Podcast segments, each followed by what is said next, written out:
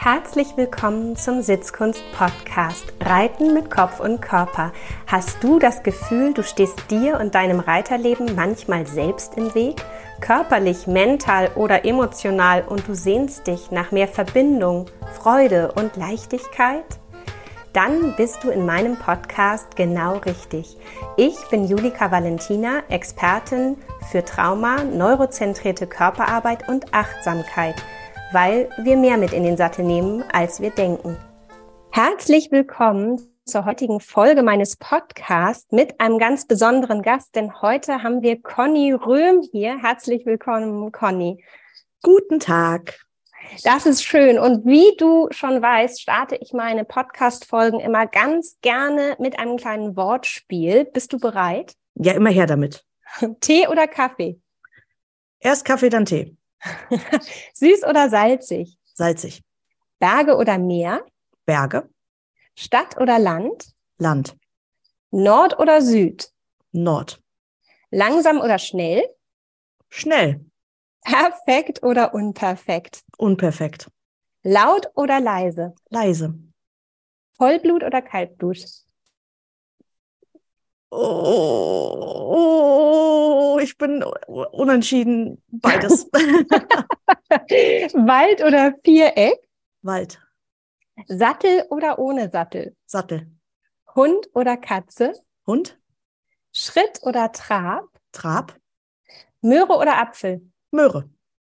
Hervorragend. Mit Möhre sind wir da auch schon voll im Thema, denn wir wollen heute über das Thema Ernährung und Rittigkeit des Pferdes sprechen. Und da bist du einfach die Nummer eins Fachfrau, wenn es um das Thema Fütterungsberatung, Ernährung geht. Und ähm, ja, für mich ist so das Thema Rittigkeit ähm, eins, was, wie ich finde, immer näher beleuchtet werden darf und man wirklich gucken kann, an welchen Bausteinen kann man noch was tun. Und ich glaube, Ernährung ist da ein ganz, ganz wichtiges Puzzleteil für mich, hm, ich habe vorhin mal überlegt, ist Rittigkeit immer ein Thema ja, von Kraft, von Durchlässigkeit, von Ausdauer, von Flexibilität. Und ich sage immer gerne Flexibilität im Innen und im Außen. Motivation, aber auch Nervenstärke, also alles das, was unser Nervenkostüm ist und das des Pferdes. Und aber auch Bewegungskompetenz und Variation. Hast du da noch was zuzufügen oder beschreibt das für dich auch Rittigkeit? Das beschreibt definitiv Rittigkeit. Ah, ich würde, glaube ich, doch ein einziges noch dazufügen und das ist die Entwicklung des Gehirns. Ähm, also es ist nicht nur allein die Nervenstärke, sondern auch es ist das Lernen können, also ja. Lernen zu lernen. Das ist ähm, in allen Spezies so. Und ähm, daraus entstehend natürlich auch die, die Verarbeitungskapazität, die man ja ähm, auch antrainieren kann, die man auch steigern kann. Ähm, und wo es da schlicht und ergreifend durchaus ähm, ja, Dinge gibt, die man ähm, ja mit beachten muss. Ne? Und äh, das hat auch viel mit Ernährung zu tun tatsächlich. Ja, wunderbar. Das ähm, stimmt, da kann ich dir nur ähm, ja, zustimmen. Ähm, gerade so dieses ähm, Lernen und alles, was mit, damit zusammenhängt, ähm, ist ganz wichtig zu berücksichtigen. Wie wollen wir in das Thema einsteigen? Magst du uns vielleicht erstmal da abholen, wo wir als Hörer jetzt stehen, uns zu fragen, was denn Ernährung und Rittigkeit miteinander zu tun hat? Na klar, das geht. Super. Also, ähm, ganz Bot gesagt, also ganz einfach, ein schlecht ernährtes Pferd ist nicht rittig. Das hat ganz ja. viele Aspekte, warum das nicht rittig sein kann, auch wenn das gerne rittig sein möchte eigentlich. Und ähm, viele Pferde ähm, sind, wenn das gute Besitzer sind und die ein gutes Miteinander haben, versuchen natürlich auch noch in jeglicher schlechten Verfassung äh, mit ihrem Reiter was Gutes ähm, hinter entstehen zu lassen. Und das machen sie natürlich nicht bewusst, aber ähm, viele, also Pferde sind sehr leidensfähig und können selbst, ich sag mal, in schlechten körperlichen Zuständen, auch mit Erkrankungen, ähm, immer noch Performance bringen. Und das macht es so ein bisschen tückisch, weil je nachdem, wie sensibel ein Reiter ist oder halt auch nicht sensibel, fällt das manchmal gar nicht auf. Und wir haben Gott sei Dank ja heutzutage eine, ich sag mal, eine äh, Reiter-Society, die immer sensibler wird und auch immer mehr hinguckt und ähm, auch immer besser ausgebildet ist. Also es gibt da ja durchaus tolle Entwicklungen in den letzten Jahren, ähm, wo man eben nicht sagen kann, wie schrecklich alles ist, sondern eigentlich wie gut alles geworden ist. Stimmt. Und deswegen sehen wir ja die vielen Erkrankungen. Und es ist also nicht so, dass Pferde früher gesünder waren als heute, sondern heute sind die Reiter oder viele Reiter einfach aufmerksamer. Und ähm, das ist eine natürlich eine super Angelegenheit. Trotzdem ist es so, dass wir ähm, einfach mit einer Spezies zu tun haben, die unglaublich gut im Ertragen ist, leider. Und ähm, je nach, ich sag mal, je nach Rasse, je nach Charakter, je nach äh, Prägung, sehr, sehr spät erst tatsächlich sagt, du Reiter, das ist ja ganz süß, was du da möchtest, aber ich kann das gar nicht. Ich kann das jetzt nicht. Und irgendwann kommen halt dann auch die Punkte, wo es halt auch ähm, ein Nicht-Wollen mehr ist. Und ähm, nicht wollen und nicht können spielen beim Pferd in der Regel auf der gleichen Geige, ähm, weil das Pferd natürlich irgendwann aus Frustration auch ähm, dann eine, ein, ein Verhalten entwickelt, ähm, was wirklich ja als, als wehrig und, und äh, garstig und so beschrieben wird. Aber eigentlich ist es das nicht. Das Pferd ist zu solchen Emotionen zwar fähig, aber ähm, jetzt nicht vorsätzlich, wie wir Menschen das können. Und äh, beim Pferd ist es eher ein, ein äh, Effekt von ich kann nicht. Und ähm, dieses, dieses Nicht-Rittig-Sein. Ähm, natürlich hat ein Nicht-Rittig-Sein auch immer eine Ausbildungskomponente. Aber äh, grundsätzlich haben wir es ja mit einer Spezies zu tun, über die wir viele tausend Jahre äh, oder mit der wir viele tausend Jahre Selektionsvermehrung betrieben haben. Das heißt, man hat mit den Tieren vermehrt, äh, und zwar weit vor jeglicher Art von Zuchtbuch die eigentlich am zugänglichsten sind. Wir haben also eine Spezies, die sehr, sehr zugänglich ist. Wir sehen, dass diese Zugänglichkeit verloren geht bei Wildpferden oder ausgewilderten Pferden, dass die sich eigentlich nicht so um den Menschen scheren, aber alles, was so in Menschenhand groß wird, ist eigentlich schon durchaus interessiert daran, mit den Menschen was Tolles zu machen. Und das sind ja auch lustige Geschöpfe, so Pferde. Also zumindest meine. Ich weiß nicht, wie das bei euch ist, aber meine ja. Pferde sind äußerst lustige Kreaturen und äh, haben auch sehr viel eigene Meinung. Ähm, und das ist auch gut so. Und das will ich auch gar nicht anders haben. So, aber wenn wir jetzt ein Pferd haben, was ähm, eben nicht optimal ernährt wird, und ich werfe jetzt mal so ein paar Schlagworte in den Raum. Ja, Pferd, gerne. Ja, das Pferd, also das Hauptproblem oder eins der Hauptprobleme, die wir heute haben, ist das dicke Pferd. Ähm, ein dickes Pferd, also ein wirklich, Entschuldigung, adipöses Pferd ist niemals wirklich rittig, weil wenn wir jetzt ein Pferd haben, was jetzt nicht 20 Kilo Übergewicht hat, sondern 70 oder 80 Kilo oder 100 Kilo, dann reißt dieses Gewicht bei jedem Schritt an der Faszie, und zwar an den Außenfaszien, an den Innenfaszien. Das drückt auf alle Organe drauf, das hängt und reißt an den Auffangapparaturen, also an den Auffanggeweben ähm, der inneren Organe. Ja, und wenn dieses Pferd sich schneller bewegen muss als Schritt, wird das tatsächlich dem Pferd auch wehtun. Und das sind natürlich keine stechenden Schmerzen. Es ist ja nicht so, als guckt da eine Lanze aus der Schulter, sondern ähm, es ist wirklich eher so ein, ein permanentes äh, Unbehagen. Und ähm, das Pferd hat einfach dann an Bewegung wenig Freude. Und wenn wenig Bewegungsfreude da ist, ist auch wenig Möglichkeit für, ich sag mal, Athletik. Ja. Ähm, das ist für ein Pferd deutlich schlimmer, als die meisten das wahrnehmen. Ähm, und es wird auch heute immer noch so, so klein geredet. Ah ja, das ist halt ein bisschen pummelig. Nee, das hat 100 Kilo Übergewicht, das ist morbid, adipös, das wird daran sterben. Und da ist, ähm, da, da tun wir dem Pferd halt auch keinen Gefallen mit. Ein untergewichtiges Pferd tatsächlich mit einem niedrigen, also mit einer niedrigen Körperbefettung hat diese Probleme alle gar nicht ähm, sofern es relativ gut bemuskelt ist. Das heißt, Untergewicht ist deutlich geringeres Problem. Natürlich haben wir mit dieser Adipositas auch die Problematik, dass das Pferd keine Luft bekommt, also nicht wirklich ja. atmen kann. Da kommen die Atemwegserkrankungen dazu, ähm, die Adipositas indiziert sein können. Das heißt, viele dicke Pferde husten, weil die einfach die Lunge gar nicht mehr aufkriegen. Und da ist einfach kein Platz, weil das Fett ist überall.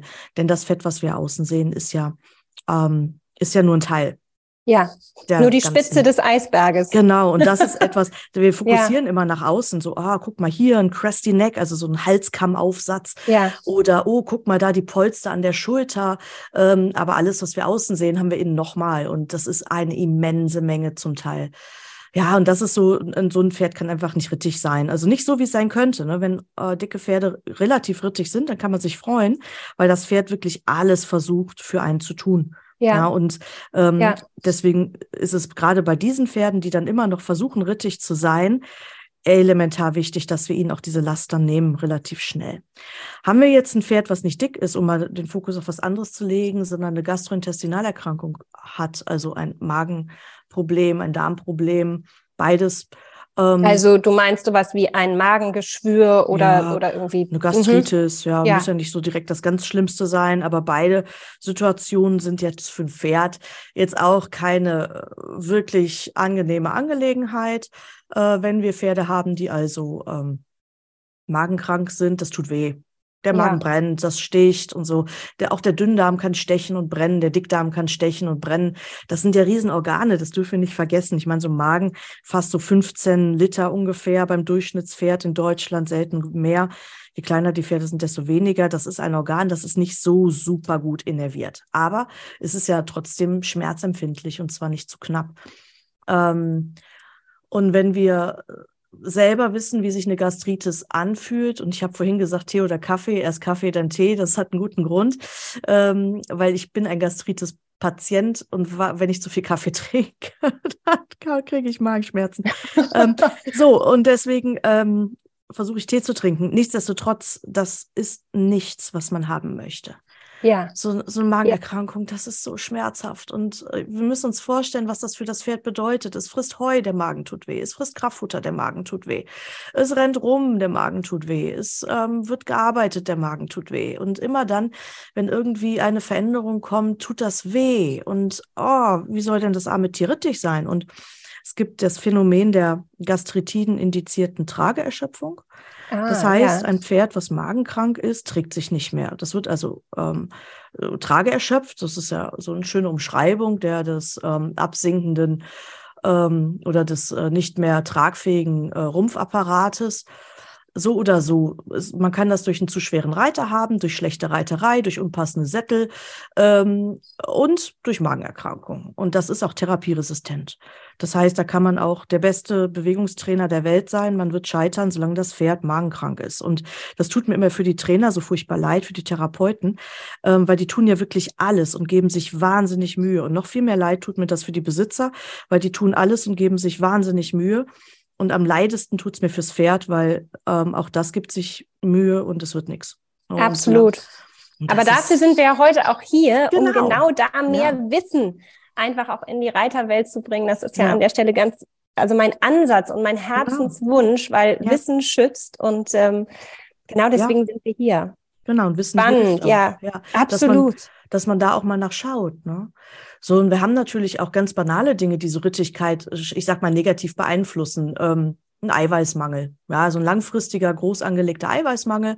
Ähm, das weiß jeder, der von euch Sport und auch Langstreckensport vielleicht betreibt. Wenn ihr euch also schlecht ernährt oder wir uns schlecht ernähren, äh, sind wir müde, lethargisch, wir bauen Muskulatur ab. Äh, das geht alles auf Kosten der Leber. Ähm, das gilt auch für Pferde, die nicht nur Eiweiß, sondern parallelen Kohlenhydratmangel haben. Also wenn wir die runterhungern, die sind natürlich nicht rittig.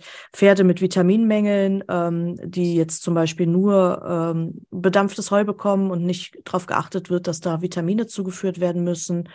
Pferde, die ähm, generell, ich sag mal, Mangelerscheinungen haben, sind genauso unrittig wie Pferde, die permanent überfüttert werden. Ne? Wir können natürlich auch mit so einer Überfütterung mit Eiweiß, äh, also massive Überfütterungen, ähm, wie wir das manchmal sehen, auch massive Überfütterung mit Kohlenhydraten, massive Überfütterung mit Mengen- und Spurenelementen, ähm, durchaus Rittigkeitsprobleme produzieren und ähm, eben auch produzieren, dass das Pferd nicht mehr lernfähig ist. Und das hatte ich am Anfang gesagt, Pferde müssen lernen zu lernen. Die können nur lernen, wenn die vernünftig versorgt sind. Vernünftig heißt nicht, viel hilft viel. Vernünftig heißt auf den Punkt. Und ähm, Fütterung ist generell an sich eine relativ einfache Angelegenheit. Es ist immer ein schlechtes Zeichen, wenn Fütterungspläne unglaublich komplex sind. Ja, mit 50 Zillionen Einzelkomponenten und hier noch ein Pülverchen und da noch ein Vitaminchen und hier noch ein Pillchen und da noch dies und jenes und welches. Ähm, oder eben große Mengen von irgendwas ähm, ist immer etwas, wo man mal die Augenbrauen hochziehen sollte mal genauer hinguckt nochmal. Was sind denn die Basisbestandteile, die jedes Pferd bekommen sollte, wenn wir einfach nochmal so einmal absichern, dass wir hier einmal über die Basis sprechen? Mhm. Ähm, so, Adlibitum Raufutter, aber nicht Adlibitum Heu. Adlibitum Raufutter. Das muss ein Pferd haben. Ähm, ein Pferd braucht also permanenten Zugang zu irgendwas, was fressbar ist. Ja, so eine Ration sollte zwei Drittel Heu, maximal ein Drittel Stroh enthalten. Habe ich ein eher dünnes Pferd, brauche ich das Stroh nicht unbedingt. Habe ich eher ein dickes Pferd, kann es eben sein, dass ich zwei Drittel Heu, ein Drittel Stroh und Knabberhölzer irgendwie kombinieren muss. Ähm, und äh, dass das Pferd auf jeden Fall immer was hat. Dazu braucht das Pferd permanenten Kontakt zu Artgenossen und zwar nicht durch Gitterstäbe, sondern Körperkontakt. Ähm, das wissen wir aus der Wissenschaft mittlerweile mannigfaltig, ähm, ja. ja, mannigfaltig belegt. Ja. Pferd in Einzelhaltung, belegt. ja, ist einfach Murks. Werden krank. Die ja. werden krank. Und selbst wenn die in der Boxenreihe nebeneinander stehen und mir dann sagt, ja, die können sich ja über den Paddock beschnuppern. Nee, Leute, das reicht nicht. Die brauchen einen stabilen Familienverband. Ansonsten werden die nicht performen. Und äh, man sieht es auch, ähm, dass auch, also klar, wenn die psychisch fehlgeprägt sind, dann muss man da ein bisschen Zeit investieren, dass auch sein Sportpferd entsprechend ähm, ein normales Familienleben führen kann. Ne? Und, ja, ähm, stimme ich dir ist, komplett ja, zu. Keine wichtig, Frage. Ne? Ja. Und ähm, naja, aber also Ad libitum Raufutter, ne? nicht mhm. Ad libitum Heu, Ad libitum Raufutter. Ähm, und dann müssen wir schauen, brauchen wir Kraftfutter? Ja, nein, vielleicht weiß nicht. Ne? Es gibt einfach viele Rassen, die kommen mit wenig bis minimalsten Mengen an, an Kraftfutter des Wegs, auch in größerer Leistung. Das sind Haflinger, Norweger, Freiberger und Konsorten, Shetland Ponys und so. Ne? Alles, was so hardcore leistungsstark ist. Denn wenn wir Leistung über, ich sag mal, ähm, über Kraftübersetzung definieren, dann sind das definitiv die Leistungspferde. Ne? Also ja. alles, was klein und plüschig ist. Und ähm, mein Beuteschema. ja, ich muss ehrlich sagen, also wenn ich jetzt meine Ponys angucke, ähm, ich fahre ja Shetland-Ponys, ich reite ähm, ein Maultier im Moment und ähm, wenn ich also meine Pferde angucke, meine Shetland-Ponys lachen sich doch über 20 Kilometer am Wagen kaputt. Ja. Das ist doch äh, Aufwärmrunde für die. Und ja. ähm, auch mein Maultier, der einfach auch Langstrecken-Performance bringt, auch Distanz-Performance und auch natürlich Dressur-Performance. Ähm, der braucht, also es ist Wahnsinn, was der an, an einer äh, an, Kraftübersetzung schafft, mit was für Futter. Das ja, also ja, die sind gute Verwerter, ja. Ja, extrem gut. und, mm, ist zugegeben jetzt auch im Moment eine äußerst günstige Angelegenheit, so ein Pferd zu haben. So, aber Spaß beiseite. ähm, Nein, aber nicht alle Pferde sind so. Es gibt Pferde, die brauchen Kraftfutter und es gibt auch Pferde, die kommen nicht ohne Getreide zu Rande.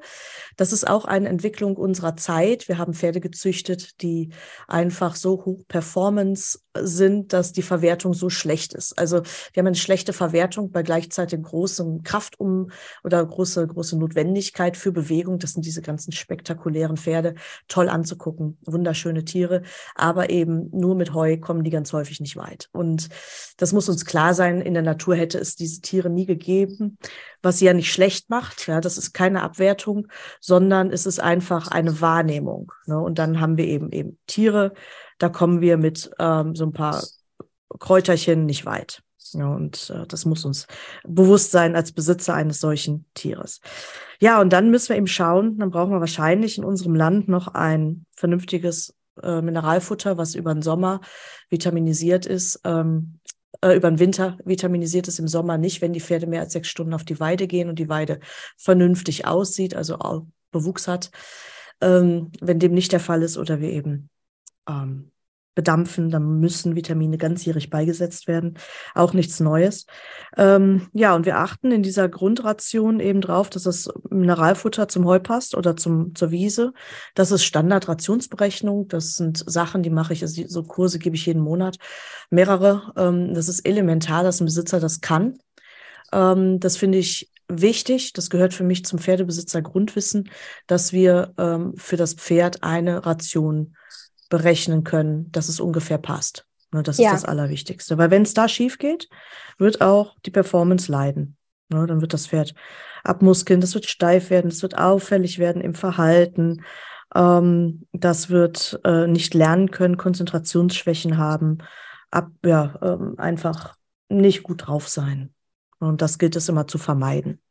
Ja, und an der Stelle, ich finde es so ganz wichtig, dass man einfach auch, auch schaut, dass dieser Baustein Ernährung eben auch nicht der ist, der der Rittigkeit dann im Weg steht, weil ich glaube, mhm. dass wir das alle kennen, dass wir auf dem Pferd sitzen und vielleicht was nicht gerade nicht so richtig funktioniert. Und ich glaube, unser Gehirn denkt als erstes immer, es ist ein mhm. Trainingsthema, es ist ja. ein Output-Thema. Ja, genau. Und Training, manchmal ja. ist es vielleicht auch so. Ja, Oder ein Equipment-Thema, ne? Sattel, genau. Trense, Zähne, genau. also Hufe. Es äh, gibt ja, viele genau. Bausteine, die da, äh, dazugehören. Aber ich finde, dass das Thema Ernährung eben da oft nicht in den Köpfen der Reiter schon so sehr präsent ist. Ja.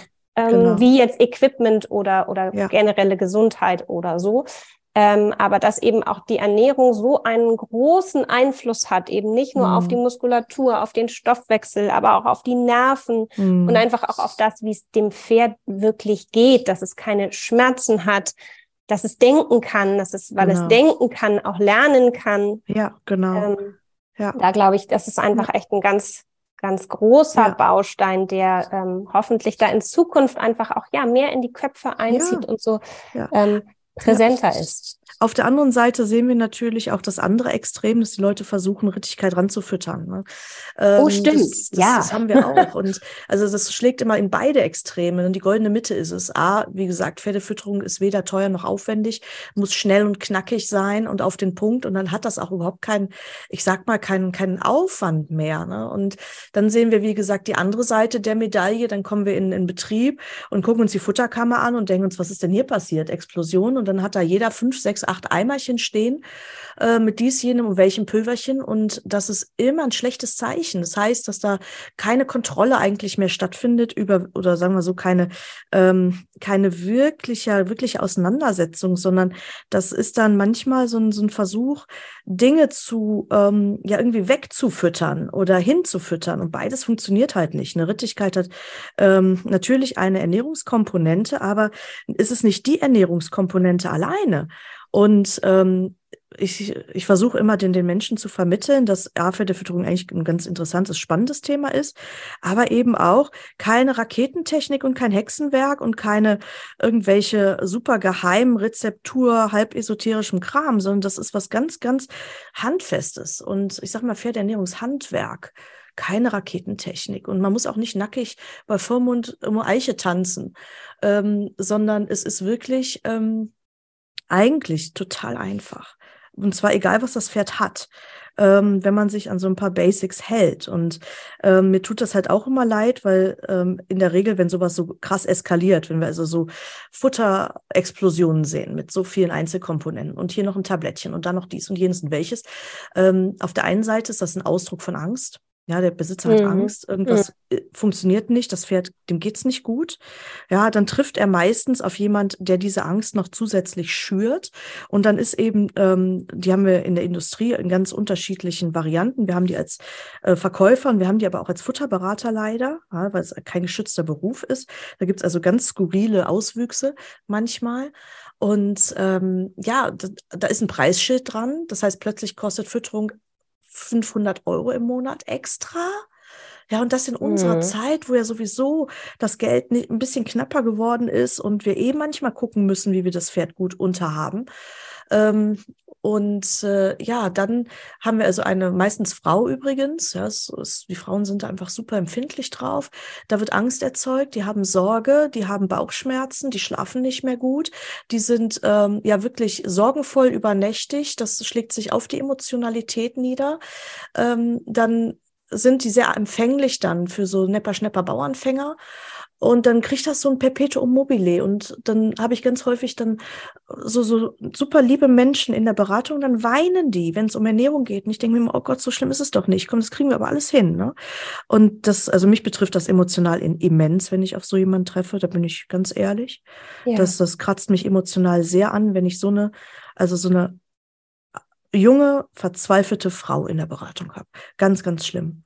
Naja, aber, ähm, und aber daran könnt ihr halt sehen, wenn, wenn ihr selber in, in so einer Situation seid, das läuft was schief, holt euch andere Hilfe, die euch da auch hilft, dass ihr aus dieser Angstspirale rauskommt ähm, und die da eben vernünftig mit umgehen kann. Ne? Und ähm, damit eben auch Reiten wieder Spaß macht, denn eigentlich ist das ja die Intention. Ja, wir sollen Spaß mit dem Pferd und also beide sollen Spaß haben, Pferd und Reiter. Naja, und ein Pferd, was halt auch so ernährt ist, ist auch nicht rittig. Und das kann nicht funktionieren. Ähm, und äh, schon alleine nicht, weil der Reiter Sorgen hat. Und dann ähm, ist es natürlich, je größer die Sorgen, desto eher guckt man in alle Richtungen und wird auch, ja, ich sag mal, ähm, ja, vielleicht ein bisschen sprunghaft in seinen Aktionen. Das heißt, man schafft es dann nicht mehr unbedingt einen Schritt zurückzunehmen, sich die Situation anzuschauen, tief durchzuatmen und dann neu zu agieren, sondern man ist nur noch, man reagiert nur noch genau. und agiert nicht mehr. Und das finde ich, ähm, das ja. geht halt in der Ernährung auch. Und das darf nicht sein. Ne? Das darf es einfach nicht sein. Und dann muss man schauen, dass man da schnell rauskommt. Auch für das Pferd, ne? ganz klar. Ja, absolut. Also ich glaube auch ja. tatsächlich, so eine Hilflosigkeit kann dann eben auch vom Besitzer als traumatisch erlebt werden, ja. ohne vielleicht, dass er in dem Moment das so benennen würde. Aber ja. ich glaube, dass ähm, wir alle, wenn wir mit den Pferden in einem guten Kontakt sind, ähm, ja. körperlich, mental, emotional, wir merken ja, dass irgendwie was nicht stimmt. Wir genau. fühlen, genau. dass beim Reiten irgendwie was nicht stimmt und, und dass es schwierig das, ja. ist. Und man sieht es auch und man genau. will was tun, man will es richtig machen. Ja. Man hat ja auch die Verantwortung und genau. ich ähm, glaube auch, wenn man dann an verschiedenen Bausteinen schon geruckelt hat und versucht hat, verschiedene Puzzleteile da mm. so in den Fokus zu kriegen, dass es ganz wichtig ist, sich immer wieder auf die Natürlichkeit des Pferdes zu mm. besinnen ja, genau. und immer wieder so zu überlegen, okay, wo kommt das Pferd eigentlich ja. her und was hat ja. es da als äh, zum Fressen auch zur Verfügung ja, gehabt genau. ähm, und, genau. und ich denke immer, ähm, wenn man na, auch diese Wildpferdeherden sieht, die ja weiterhin nichts mhm. anderes äh, zur Verfügung haben, ja. dann geht's denen auch nicht so schlecht. Ja. Die meisten können sich ganz gut da selbst versorgen und genau. ähm, dass man einfach auch in der Natürlichkeit bleibt und ja, ähm, genau. Es ist, wie du sagst, ich glaube, diese Mitte, die, die goldene Mitte, der Mittelweg zwischen mhm. den Extremen ist meiner Meinung nach immer der schwerste ähm, ja. wirklich auch auf sich zu hören, auf das eigene Bauchgefühl, sich auch ernst zu nehmen ja. in dem, was man wahrnimmt ja. und ähm, sich frei davon macht, was vielleicht mhm. auch mal ein Berater sagt oder ein Trainer. Mhm. Ich ähm, versuche ja ganz viel meine mhm. ähm, Schüler in diesen Kontakt zu bringen, wirklich auch ja mhm. ihrem Bauchgefühl zuzuhören ja. und es ernst zu nehmen, mhm. ähm, weil das ist meistens kein äh, kein so schlechter Ratgeber, mhm. weil ähm, oft ja. wissen wir es dann schon, wenn wir gut in Kontakt sind ja. und wenn wir uns nicht in einer Angst verlieren, die äh, sich natürlich dann nochmal verdreifachen kann, auch wenn wir von außen das vielleicht noch so angefeuert. Ja, ja, ja. Ne? ja. Und, und sich da ja. auch, wie gesagt, von außen dann auch nicht, nicht so beeinflussen zu lassen. Ich denke ja. auch einfach mal fünfe gerade sein zu lassen, ist manchmal auch ein guter Rat. Ne? Also schon drauf zu hören, aber es halt auch nicht immer zu überbewerten, was man, was man sieht. Bewerten ja, aber nicht überbewerten. Und äh, ich habe jetzt gerade die Tage eine Situation gehabt, da war das Pferd eine Weile krank und hatte Antibiose bekommen und so weiter. Und dann haben die angefangen, es anzutrainieren und siehe da, das Pferd war relativ träge und triebig und ähm, hat auch nicht so richtig mitgemacht wie vorher. Und es wurde, da war sofort, äh, sofort Holland in Not und wir mussten, sollten sofort Ernährung umstellen. Und ähm, tatsächlich ist es ja so, das Pferd hat jetzt mehrere Wochen nichts getan und rumgestanden, hat Medikamente bekommen. Da kann ich nicht erwarten, dass ich am Tag eins oder Tag zwei des neuen Trainings das Pferd genauso habe wie vorher. Ja, das ist wie wenn wir vier Wochen im Bett gelegen haben. Ähm, das ist einfach so. Da fangen wir an einem anderen Punkt an. Ne? Und dem Pferd eben auch zugestehen, dass auch ein Pferd mal einen schlechten Tag haben kann. Ja, dem Pferd Zeit zu geben. Ne? Ich glaube, da geht es, mhm. egal ob es ums Abnehmen geht ja. oder ums Zufüttern zum Zunehmen oder ja, ob es oder ums Wieder antrainieren geht. Ja. Ne? Einfach, ähm, ich glaube, die sich die Zeit zu, zu geben für, für einen selbst und auch für das Pferd eben auch in einen anderen Zustand sich hineinzuentwickeln ähm, und genau. alte Strukturen zu verlassen, das ähm, ist ganz wichtig. Wenn wir jetzt nochmal den Bogen schlagen, ich könnte mir vorstellen, dass, dass es Zuhörer gibt, die sagen, oh, über diesen Zusammenhang von Ernährung und Rittigkeit habe ich noch nicht so nachgedacht. Es war noch nicht so präsent in meinem Kopf. Es könnte aber tatsächlich bei meinem Pferd ein Thema sein. Was würdest du sagen, ist jetzt der erste Schritt? Also wenn jetzt jemand den Podcast hört und spürt, er möchte was tun, mhm. was macht er denn jetzt am besten, wenn er das Gefühl hat, der Baustein Ernährung könnte der Schlüssel sein zu Mehrrittigkeit? Ähm, als allererstes äh, rate ich immer dazu, die Ration zu kontrollieren oder kontrollieren zu lassen von einem Fachmann. Das ist eigentlich wurscht. Ähm, also entweder lässt man sich jemand kommen, der eine vernünftige Ausbildung hat und da gut beraten kann. Da gibt es ja doch viele auf dem Markt und auch über äh, sehr, sehr weit verteilt mittlerweile. Und ähm, da muss man halt immer darauf achten, dass die Leute eine gute Ausbildung haben, die jetzt nicht nur drei Wochenenden lang war, sondern eben auch vernünftig. Ähm, und oder eben selber lernen, Rationen zu gestalten. Ähm, da gibt es eben auch ähm, sehr viele Angebote. Wie gesagt, wir haben, das ist, ich glaube, das ist der Kurs, den ich am häufigsten gebe, Rationsgestaltung. Ähm, das ist halt so basic. Ne? Schlussendlich ähm, ist es auch kein Hexenwerk und das ist der erste Schritt, den man tun sollte. Also sich selber die Ration seines Pferdes angucken, sich zu fragen, was frisst das Pferd da, was kriegt es jetzt im Moment, was braucht das Pferd? Und das ist auch der Kern der Rationsgestaltung. Also die, der, der Status quo, also jetzt und was braucht es. Und ähm, dann guckt man, was ist gut, weil so schlecht kann es nicht sein. Ne, also man erfindet in der Rationsgestaltung nie das Rad neu, sondern man guckt immer, was verbessert man jetzt schlicht. Mhm. Wo habe ich ein Defizit, wo habe ich einen Überschuss, mhm. wie gehe ich damit um? Tada, fertig. Und dann kann es eben, dann sind das manchmal ganz kleine Veränderungen ja, ah, ja. Mhm. Ernährung. Das ist also ähm, immer äh, etwas eher unspektakuläres, so bescheuert das klingt. Das ist wirklich nicht schwierig. Und manchmal sind es eben kleine Situation. Wir haben eine kleine Überernährung, die immer besteht, die müssen wir abstellen. Wir haben, also ohne dass Hunger entsteht, wir haben eine kleine Unterernährung irgendwo, also ein Defizit, was wir abfangen müssen. Wir müssen also nicht erst warten, bis das Pferd einen satten Selenmangel hat, steif in der Muskulatur ist, dem die Haare ausfallen und das Hufhorn furchtbar ist. Ja, das, das, kann man, das sieht man vorher, bevor das kommt. Das heißt, wir, wir sparen sehr viel Geld mit so Rationsgestaltung, weil wir eben nicht erst warten müssen, bis das Pferd symptomatisch ist. Das gilt für alle Erkrankungen ähm, dass man eben ganz genau hinschaut, was, was sind auch die auslösenden Faktoren ja, ja. gewesen. Und ja. Ähm, ja, das ist ähm, relativ, wie gesagt, das ist relativ einfach und man kann mit sehr einfachen Mitteln sehr viel erreichen. So, das ist, das ist der erste Schritt, den ich machen würde. Status quo wo habe ich Überschüsse, wo habe ich Defizite, haben wir äh, Erkrankungen noch parallel laufen, die eventuell das Ganze beeinträchtigen können. Hat das Pferd eine metabolische Erkrankung, hat das ein Magengeschwür, hat das eine Myopathie. Ähm, mhm. Da kann man da relativ einfach mit umgehen überall. Dann stellt man das Pferd optimal ein, tada, fertig. Mhm. Und dann reitet man.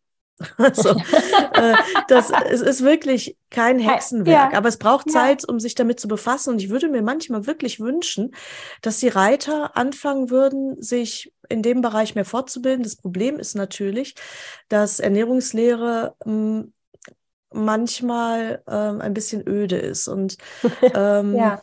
Es, ich, deswegen versuchen wir unsere, unsere Kurse auch immer so spannend zu gestalten und die Leute für Wissenschaft zu begeistern, ähm, damit die nicht nach den ersten drei Sätzen wegpennen. Ja. Und es ist halt so, es hat was mit Zahlen zu tun, es hat was mit Wissen zu tun, mit Wissenschaft, aber trotzdem ist es wichtig. Und ähm, es hilft einem auch selbst, wenn man sich auch dann in dem Zusammenhang mal mit seiner eigenen Ernährung auseinandersetzt. Ja, also, ganz und, sicher. Das ähm, finde ich auch etwas, da das in der Schule heutzutage nicht gelehr gelehrt wird oder noch nie wirklich gelehrt wurde, ähm, kann man die Pferdeernährung direkt als Vorbild nehmen, sich auch mit sich selbst nochmal auseinanderzusetzen. Und auch mal den Status quo. Und ja, ähm, ja letztendlich, äh, wir haben vorhin über Rittigkeit gesprochen, aber äh, wir könnten das ja auch auf den Reiter anwenden ja. und sagen, wie sieht's wie sieht's beim Reiter aus mit der Kraft und der genau. Durchlässigkeit genau. und der Ausdauer und der Bewegungskompetenz? Ähm, wie, nennt, wie nennt man das dann? Nennt man das dann Reitigkeit? Zack, neues Wort erfunden. Oder? Heute hier im Podcast, die Reitigkeit. Ja, die Reitigkeit, genau, ja. Oh ja. Mann. Was ist denn mit einer Blutanalyse, um das nochmal einmal zu fragen? Also, eine Blut, ein Blutbild ist nie alleine aussagekräftig. Wir müssen immer daneben halten, was das Pferd an Nährstoffen aufnimmt. Ähm, die Leute stützen sich immer viel zu sehr auf die Blutanalyse und dann zeigt die Blutanalyse keinen Mangel und dann sagt, dann heißt es ja, das Pferd hat ja keinen Mangel. Doch hat es im Zweifelsfall. Wir sehen die aber nicht im Blutbild, weil viele Nährstoffe im Blutbild also im Serum immer gleich hoch sind. Dafür hat das Fett Steuermechanismen, die sind zum Teil hormonell ähm, und da ist das Blutbild einfach nicht aussagekräftig. Punkt. Und, und immer eine Momentaufnahme ja, ja letztendlich eben. auch. Das, ne? ist, das kommt mhm. noch mit dazu. In Blutbilder ja. wird häufig viel zu viel rein interpretiert, was sie nicht sagen können. Zum Beispiel auch ein einzelner erhöhter Leberwert ist nicht aussagekräftig für die Gesundheit der Leber. Das kann tausend Gründe haben, warum ein einzelner Leberwert erhöht ist. Und da muss man sich das Pferd angucken, das klinische Bild und immer die Ration. Ähm, aber wir können bei Über- und Unterernährung immer, ja, ich sag mal, Phänomene erzeugen, unbewusst natürlich, weswegen ein Blutbild kein Indikator alleine ist, um den Ernährungszustand eines Pferdes zu bestimmen. Das heißt, ich schaue immer, wie sieht das Pferd aus, hat das Symptome in irgendeiner Weise, äh, wie ist also das allgemein klinische Bild, wie ist die Performance, was kriegt das Pferd über die Ernährung und was sagt mir das Blutbild. Ähm, und wenn man den Blutbild oder das Blutbild in den Kontext der Ernährung setzt und des klinischen Bildes, dann habe ich eine Idee. Und ja. gerade also diese Blutbilder alleine, das, das sorgt halt immer ganz häufig für sehr große Verunsicherung, wenn halt Einzelparameter mal entgleist sind. Ähm, und dann sieht das Pferd aber Bombe aus. Und trotzdem wird was verändert, obwohl das Pferd super gut ist ähm, und es eigentlich, ja, dieser Einzelwert gar nicht aussagekräftig gewesen wäre. Und umgekehrt ähm, sehen wir ein, ein stark verändertes Blutbild, können da aber überhaupt keine Aussage treffen, warum ist das so, solange wir A, das Pferd nicht angeguckt haben und ähm, die Ernährung und das Management des Pferdes. Ja. Und ähm, häufig, was auch gerne vergessen wird, ist, dass man auch das Blutbild in den Kontext der letzten 48 Stunden setzen muss. Was ist mit dem Pferd da gemacht worden? Also ist ja, das Pferd da geritten worden, absolut. wenn ja intensiv? Und wenn ich jetzt zum Beispiel sage, ich reite jetzt ähm, ich reite jetzt los und reite äh, 40 Kilometer mit äh, 10.000 Höhenmetern, also äh, frage wirklich Leistung mal ab und ziehe dann morgen früh ein Blutbild. Das Blutbild wird eine Katastrophe sein, eine Vollkatastrophe. Also laut Blutbild wäre das Tier halb tot. Und ähm, naja, ist es aber nicht, weil es steht da und denkt sich, ja, das war jetzt nett zum Aufwärmen, können wir jetzt zurückgehen. Genau. Und, äh, ja, und ist in Regeneration, ne? Das darf ja, man da einfach nicht äh, ja. unterschätzen, dass es eben. wirklich eine Momentaufnahme ist, äh, ja. äh, die auch das widerspiegelt, was man eben äh, in den letzten Tagen äh, getan hat. mit dem Pferd oder auch was das Pferd erlebt hat, während genau. man nicht dabei war. Richtig, das ist ja auch sowas. Ne? ich habe einen äh. Fall gehabt von, von einem, ähm, einem, einem, einem, einer Junghengstherde und die hatten alle ganz schlimm äh, also ganz schlimm veränderte Blutwerte und dann haben wir uns die Rationen angeguckt und die Pferde sahen top aus. Und dann irgendwann mal eine ganz blöde Frage, was machen die denn den ganzen Tag? Ja, was machen Junghengste den ganzen Tag in der Gruppe? ne? Und ähm, die waren alle top gesund. Also das war, ja. die machen einfach nur den ganzen Tag Blödsinn. Also und wir halten fest, äh, Vorsicht mit der Interpretation von Blutbildern, lieber genau. klassische Rationsberechnungen und mal einen Abgleich machen von was bekommt das Pferd, ja, mal genau. Status quo, ja. mal wirklich das Pferd angucken genau. und vielleicht auch mal so ein bisschen ein Trainingstagebuch schreiben mhm. und mal mhm. gucken, ja, wie ist es denn mit der Rittigkeit? Fehlt mir mir immer wie ein Baustein der Rittigkeit. Mhm. Also ist immer ein Thema schwierig mhm. oder springt das auch? Das fände ich jetzt so aus einer Trainingsperspektive eine ganz spannende Frage. Also mhm. ähm, einfach auch mal so ein bisschen zu gucken, wie verhält sich das Pferd und natürlich immer das, den großen Blick drauf zu haben, doch auch natürlich immer in Richtung Zähne, Equipment etc. zu schauen. Ja. Ja. Ähm, ja. Und zum Thema Training hast du ein Buch geschrieben. Das stimmt. Willst du da uns noch mal was zu erzählen? ja, tatsächlich. Ähm, also ich habe ein Trainingsbuch geschrieben, das heißt Trainingslehre für Freizeitreiter, denn zur Rittigkeit gehört eben auch die ähm, tatsächliche Messung der Performance. Was tun wir mit dem Pferd? Ein Pferd, dem die Muskulatur wehtut und was ähm, auch vielleicht überbeansprucht ist im ähm, Sehnen- und Gelenkbereich. Das ist natürlich auch nicht rittig. Und wir sehen sehr viele Trainingsfehler einfach im Freizeitreiterbereich. Ähm, wobei ich jetzt, aber das ist unter uns gesagt, das dürfte niemandem erzählen, die gleichen Trainingsfehler sehe ich im Sportbereich. Aber gut, äh, da wollen wir nicht lästern. Ja, ich habe es für Freizeitreiter geschrieben, aus gutem Grund. A, weil ich ein Freizeitreiter bin. Äh, Freizeitreiten heißt nicht wenig reiten. Das heißt, ich bin von Haus aus ja ein Langstreckenreiter. Und ähm, was nicht heißt, dass ich nicht auch ins Viereck gehen muss und möchte äh, für die Geschmeidigkeit und eben die Rittigkeit. Ne? Das ist nicht alles kann man davon im Gelände erreiten. Ja. Ähm, nichtsdestotrotz, ähm, es gibt unglaublich viel Literatur zu Top-Sport-Performance im Pferdebereich. Meistens nicht auf Deutsch, sondern eben auf Englisch. Und da haben wir alles in, für Vielseitigkeit und Langstreckendistanz und also Kram. Ja. Das ist alles ganz schön, aber eben für einen Normalreiter, der einen normalen Beruf hat und in seiner Freizeit reitet, ist das ganz häufig einfach too much. Viele unserer Rassen kann man in diese Trainingsregime gar nicht nehmen, weil die viel zu schwer sind von sich aus. Also nicht fett, sondern zu schwer. Es, es ist nun mal so, dass ein Norika oder ein Freiberger einfach kein britisches Vollblut ist und auch keins wird. Und deswegen dürfen wir sie auch nicht gleich trainieren. Und ähm, was mir aufgefallen ist in all den Jahren, die ich meinen mein Pferdewissenschaftsjob jetzt mache in der Ernährung und so weiter, ist mir aufgefallen, dass da auch ganz viel äh, Wissen einfach fehlt. Aber also was bedeutet das Fitness und was ist Training und was sind Fähigkeiten und Fertigkeiten und ähm, was ist eigentlich aerober und anaerober Stoffwechsel und warum ist das so, wie das ist und wann nimmt ein Pferd ab? Also wann baut das wirklich Fettmasse ab, wenn ich es trainiere und ähm, wie schaffe ich es, dass das dicke Pony, was jetzt auch völlig untrainiert ist, nicht vom Regen in die Traufe kommt, weil ja. es gibt dann immer wieder auch diese diese Dinger. Ich da rege ich mich jedes Mal oder reg, ihr merkt merkt, ich rede mich in Rage. Ähm, ihr kennt alles, wir haben ein dickes Pferd da stehen und dann kommt irgend so ein Schlaubi-Schlumpf um die Ecke und sagt, nein, das Pferd ist viel zu dick, das muss jetzt 30 Minuten am Tag galoppieren. Ach, was für ein Horror für das arme Tier. Das geht nicht, das können wir nicht machen, ähm, weil der Körper ist viel zu schwer, das Herz ist nicht trainiert, die Lunge ist nicht trainiert, die Muskulatur kann diesen riesen Körper gar nicht wirklich tragen, die Hufe gehen kaputt und eine Vollkatastrophe fürs dicke Pferd. Ja, oder dann fangen die an mit Intervalltraining, haben aber gar keine Idee, was obere Leistungsgrenze vom Pferd ist und arbeiten das Pferd ständig in diesen Intervallen über die Leistungsgrenze. Und ein Übertraining ist wichtig. Man muss mal ein Übertraining machen mit der Betonung auf mal, also geplant ja. und nicht täglich. Wenn ich jetzt sieben Tage die Woche das arme dicke Pony schrubbe, ja, am besten noch an der Longe im Vollgas Galopp auf der Innenschulter rumzentrifugiere, dann wundere ich mich, dass das nach sechs Wochen kaputt ist. Also das ja. Pony ist einfach kaputt und das wird dann auch nicht mehr. Ne? Und am besten noch mit so einer Adipositas-indizierten Trageerschöpfung, ja, wo das da da rumhirscht. Katastrophe fürs Pferd. Und ähm, ja, das sind einfach, die Leute machen das ja nicht mit Absicht. Das ist ja nicht, dass sie da, dass das garstige Menschen sind. Die wissen das nicht besser. Und ich habe äh, mir da lange, also ich habe lange über dieses Buch nachgedacht und lange an den Konzepten geschrieben, dafür insgesamt drei Jahre.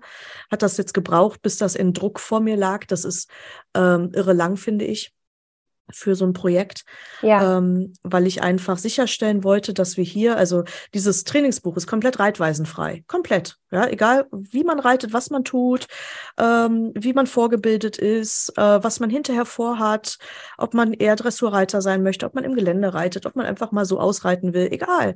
Das hier ist nur Trainingslehre. Das heißt, die reine Lehre rund um Belastung, um ähm, Entwicklung, auch um Entwicklung des Gehirns zum Beispiel, ähm, um Entwicklung von Ausdauerkonzepten. Wir haben, ich habe ein großes Kapitel über Intervalltraining, also wie man es richtig macht und auch vor allem, wo man aufpassen muss, ja. dass das Pferd nicht drunter leidet. Ja. Ja, und das gehört halt auch in die Rittigkeit mit rein, denn wenn ich ständig ein Pferd über, ähm, übertrainiere, geht's schief.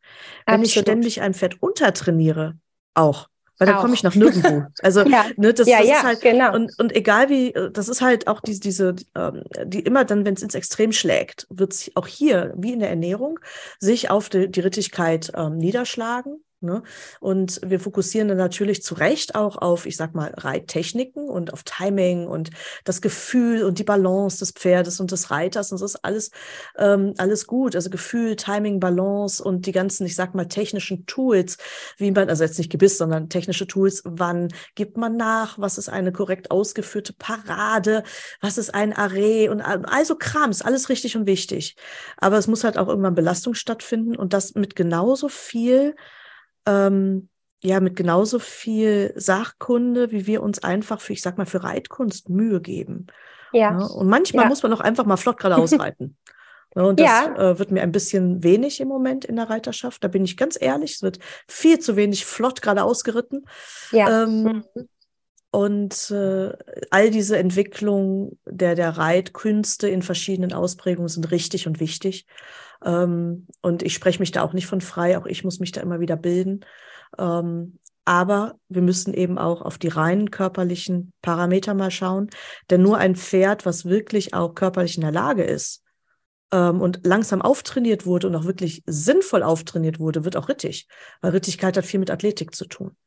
Ja, absolut. Man mhm. kann hören, wie viel Herzblut in diesem Projekt steckt und in diesem Buch. Und ähm, ja, ich werde jetzt in den Show Notes verlinken, damit alle es kaufen können, direkt hey. auf deiner Webseite genau. ähm, oder im kleinen Buchhandel. Da könnt ihr das Buch auch bekommen. Und genau. Ähm, genau, es gibt es aber nicht bei Amazon oder bei den großen Händlern. Und das hat gute Gründe. Das hat Conny mir im Vorfeld schon erklärt. Also ähm, auf Connys Webseite oder im kleinen Buchhandel gibt es das Buch und äh, ja, ich äh, danke dir für unser Gespräch heute und dass wir ja gemeinsam uns heute dieses Thema Ernährung und Rittigkeit vorgenommen haben und dass du gar nicht müde wirst, dein Wissen in die Welt zu tragen, um, damit es ja den Pferden dieser Welt ähm, besser gehen kann und Pferdebesitzer ja sich kompetenter fühlen, auch wirklich ähm, sich gut um ihre Pferde zu kümmern und dafür zu sorgen, dass das Pferd all das hat, was es braucht, ohne es ähm, ja irgendwie vielleicht ähm, zu übertreiben oder sich in einem Aktionismus wiederzufinden. Das ähm, mag ich ganz, ganz gern an dir, Conny, dass du einfach da so handfest bist und ähm, immer wieder auch ähm, gedanklich äh, zurückgehst ähm, und die Natürlichkeit des Pferdes da in den Fokus stellst und das, was das Pferd wirklich braucht. Und das ist ganz schön komplex mit allen Bausteinen, die es da zu berücksichtigen gibt. Also danke ich dir von Herzen, dass du heute hier warst zu Gast in meinem Podcast und ähm, ja, wir gemeinsam ein kleines Stückchen ähm, gegangen sind des Weges, ähm, Pferdemenschen noch mehr Wissen an die Hand zu geben, damit dann auch es richtig schön ähm, laufen kann beim Reiten und ähm, in der Beziehung und in allem, genau. was es ausmacht, mit Pferden zu sein. Und damit alle auch wirklich miteinander Spaß haben können, denn das ist das Wichtigste. Ja, Spaß, Freude, Verbindung. Genau. Das ist wichtig. Ich danke dir. Sehr gerne. Tschüss. Tschüss.